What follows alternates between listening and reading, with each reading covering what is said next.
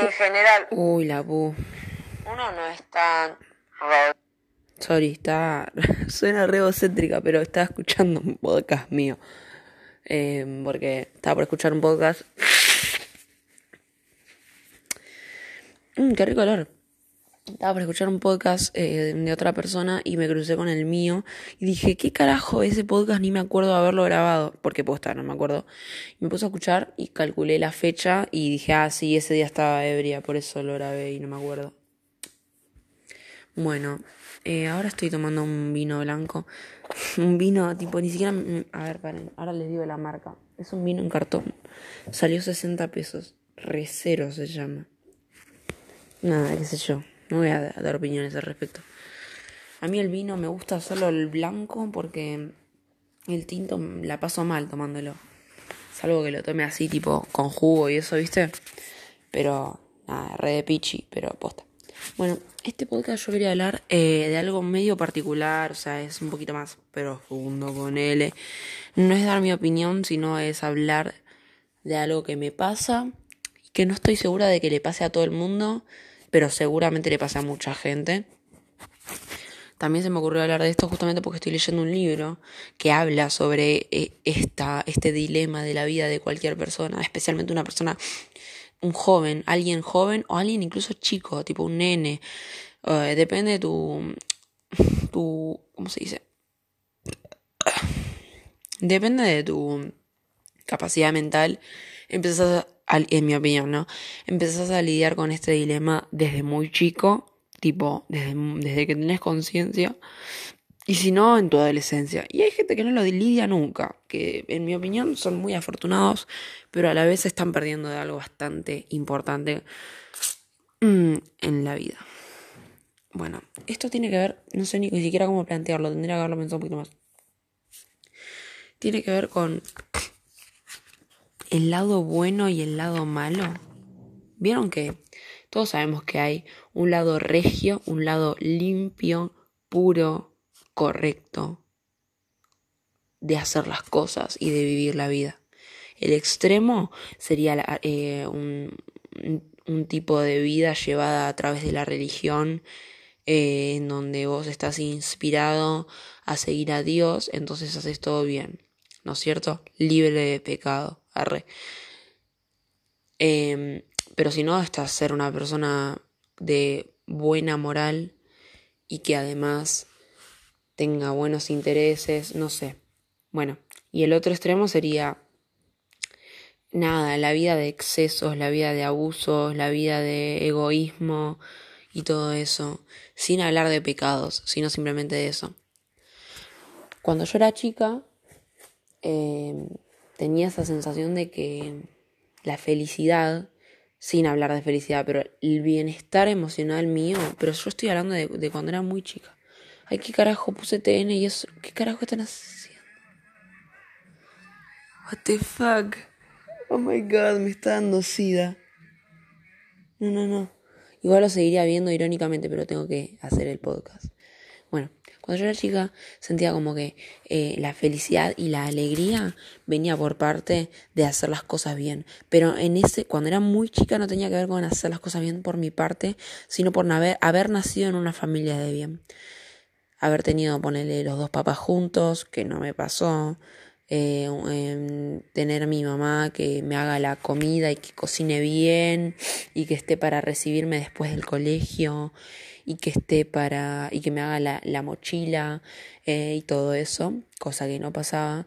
Eh, tengo un episodio con mi vieja donde eh, yo nunca le pedía que me haga las cosas porque sabía que no las iba a hacer. y no es que era forra, pero es que era una mina muy, muy diferente, por así decirlo.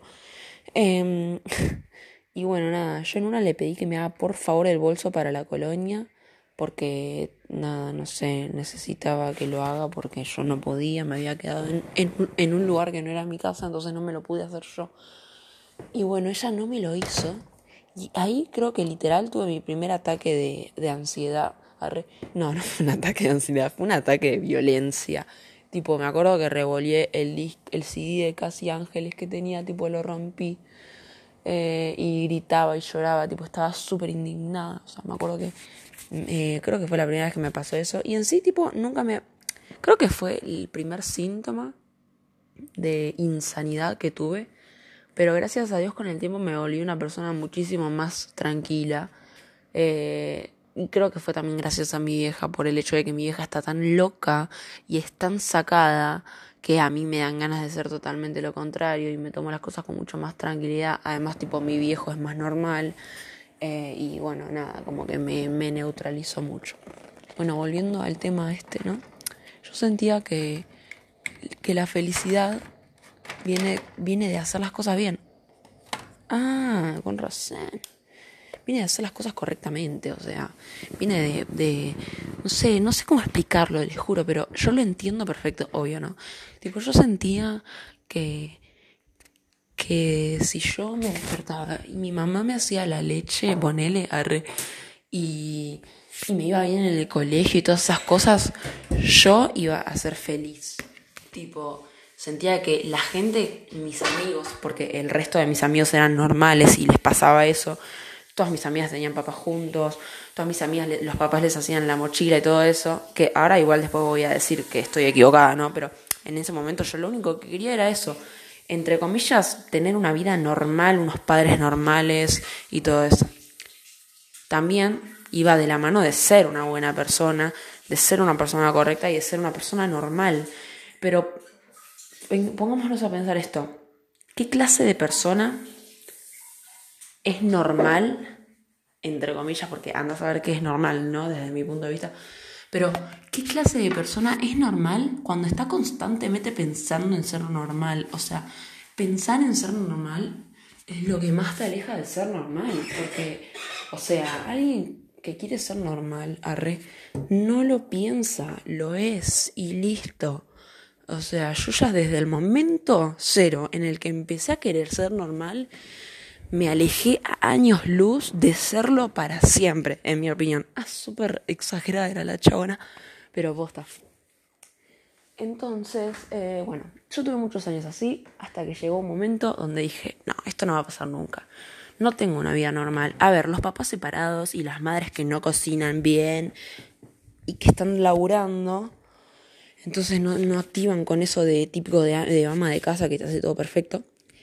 Mm, está bien, no pasa nada, tipo, deja de flashear telenovela y listo. Entonces yo cuando empecé a ser grande, arre, cuando empecé a crecer, digo, eh, me puse a pensar tipo, ok, eh, no voy a pretender más de nada de nadie, voy a intentar ser buena, regia y correcta, voy a tratar de seguir el buen camino, eh, haciendo y, pretendiendo cosas que solamente tengan que ver conmigo, o sea, cosas que, que dependan de mí y de mi voluntad y de mi actuar.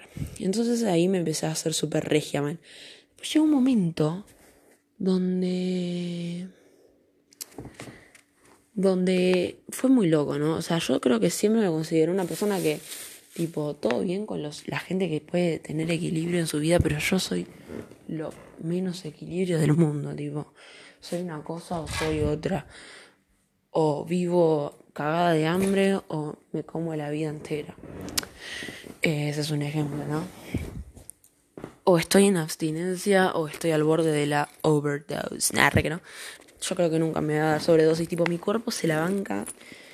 Bueno, nada en un momento empecé a pensar tipo, bueno, che, em, la aposta es que ya no me pinta ser normal, arre. Tipo, ya no me pintaba encajar y ser alguien totalmente normi. Tipo, no sé, cuando era chica, tipo, yo quería ser normal, quería ser común, quería ser, pensaba que eso me iba a hacer feliz. Y bueno, en un momento dije, no, la, la aposta es que no pinta. Ahora todo lo contrario. Ahora no, no es que quiero ser anormal, pero ahora quiero ser diferente, quiero atacar, quiero ser más que los demás, en el sentido de no más que los demás en el sentido de superioridad, sino en el sentido de todo el mundo, ¿no? Tiene un ritmo, ¿no? Y yo quería tener un ritmo más rápido, yo quería hacer las cosas más rápido, eh, quería que me vaya mejor en el colegio que los demás, pero no quería ser la mejor, ¿eh? Pero quería que me vaya muy bien, quería ser muy inteligente, quería ir a las Olimpiadas Matemáticas, no sé. Eh, después quise ser popular, poner esas pelotudeces de primaria. Y después eh, empecé a flashear tipo, eh, casi cuando, cuando empecé secundaria, un poquito antes, creo, empecé a flashear tipo que quería irme al lado oscuro, o sea, eh, empecé el podcast hablando del lado regio, puro y bueno. Después empecé a pensar en que quería ir al lado oscuro. Al lado, al lado oscuro de la luna. Quería em, hacer las cosas mal, quería ser rebelde, pero yo no era de esas rebeldes súper explícitas. Yo era una rebelde sutil, disimulada. Yo era una rebelde dentro mío. Yo hacía las cosas porque encima también me gustaba eso. A mí me seguía, me seguía gustando ser que me vayan en el colegio, leer y esas pelotudeces intelectuales, entre comillas. Pero también quería, tipo, irme a la mierda. Quería, no sé, empecé a fumar cuando tenía 14 años, más o menos. O sea, esas imbecilidades de totalmente lo contrario. Y cuando me quise dar cuenta, tipo, me fui re a la chota y hice un montón de cosas re.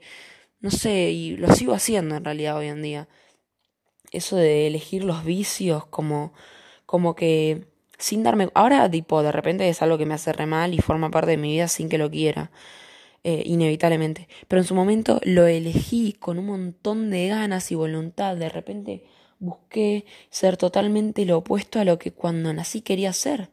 O sea, fui en contra de cualquier concepto mío de normalidad y felicidad.